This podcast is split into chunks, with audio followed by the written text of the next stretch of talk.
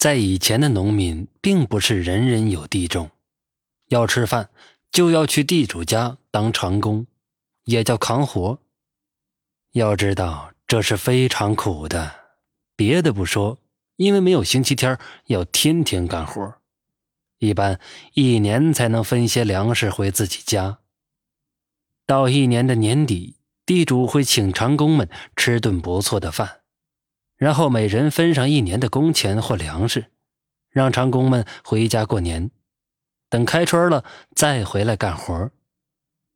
话说，有那么几个长工，一起在离家几十里外的另一个地主家干活。这一年年底收成不错，地主晚上请大家吃了顿饺子，还喝了点酒。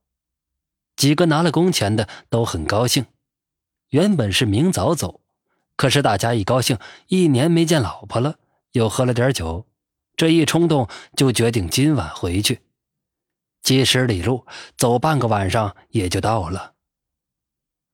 地主知道后，劝他们说这条路不太平，因为当时是战争年代，到处死人。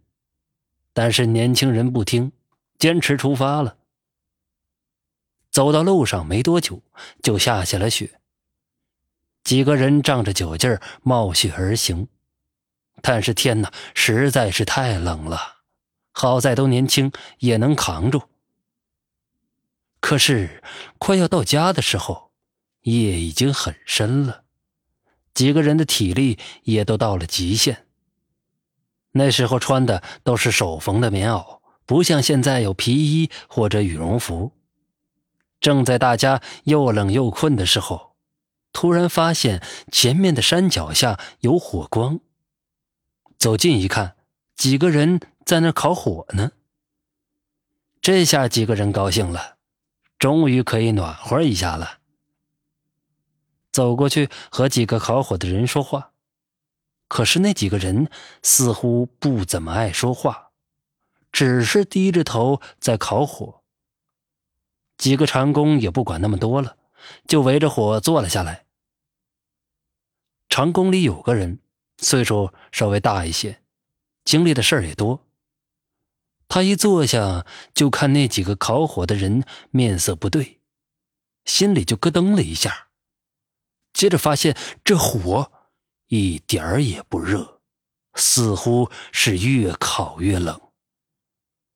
他当时就站了起来，拉几个同伴说：“快到家了，我们赶紧赶路吧。”可是几个同伴谁也不听，非要再烤一会儿。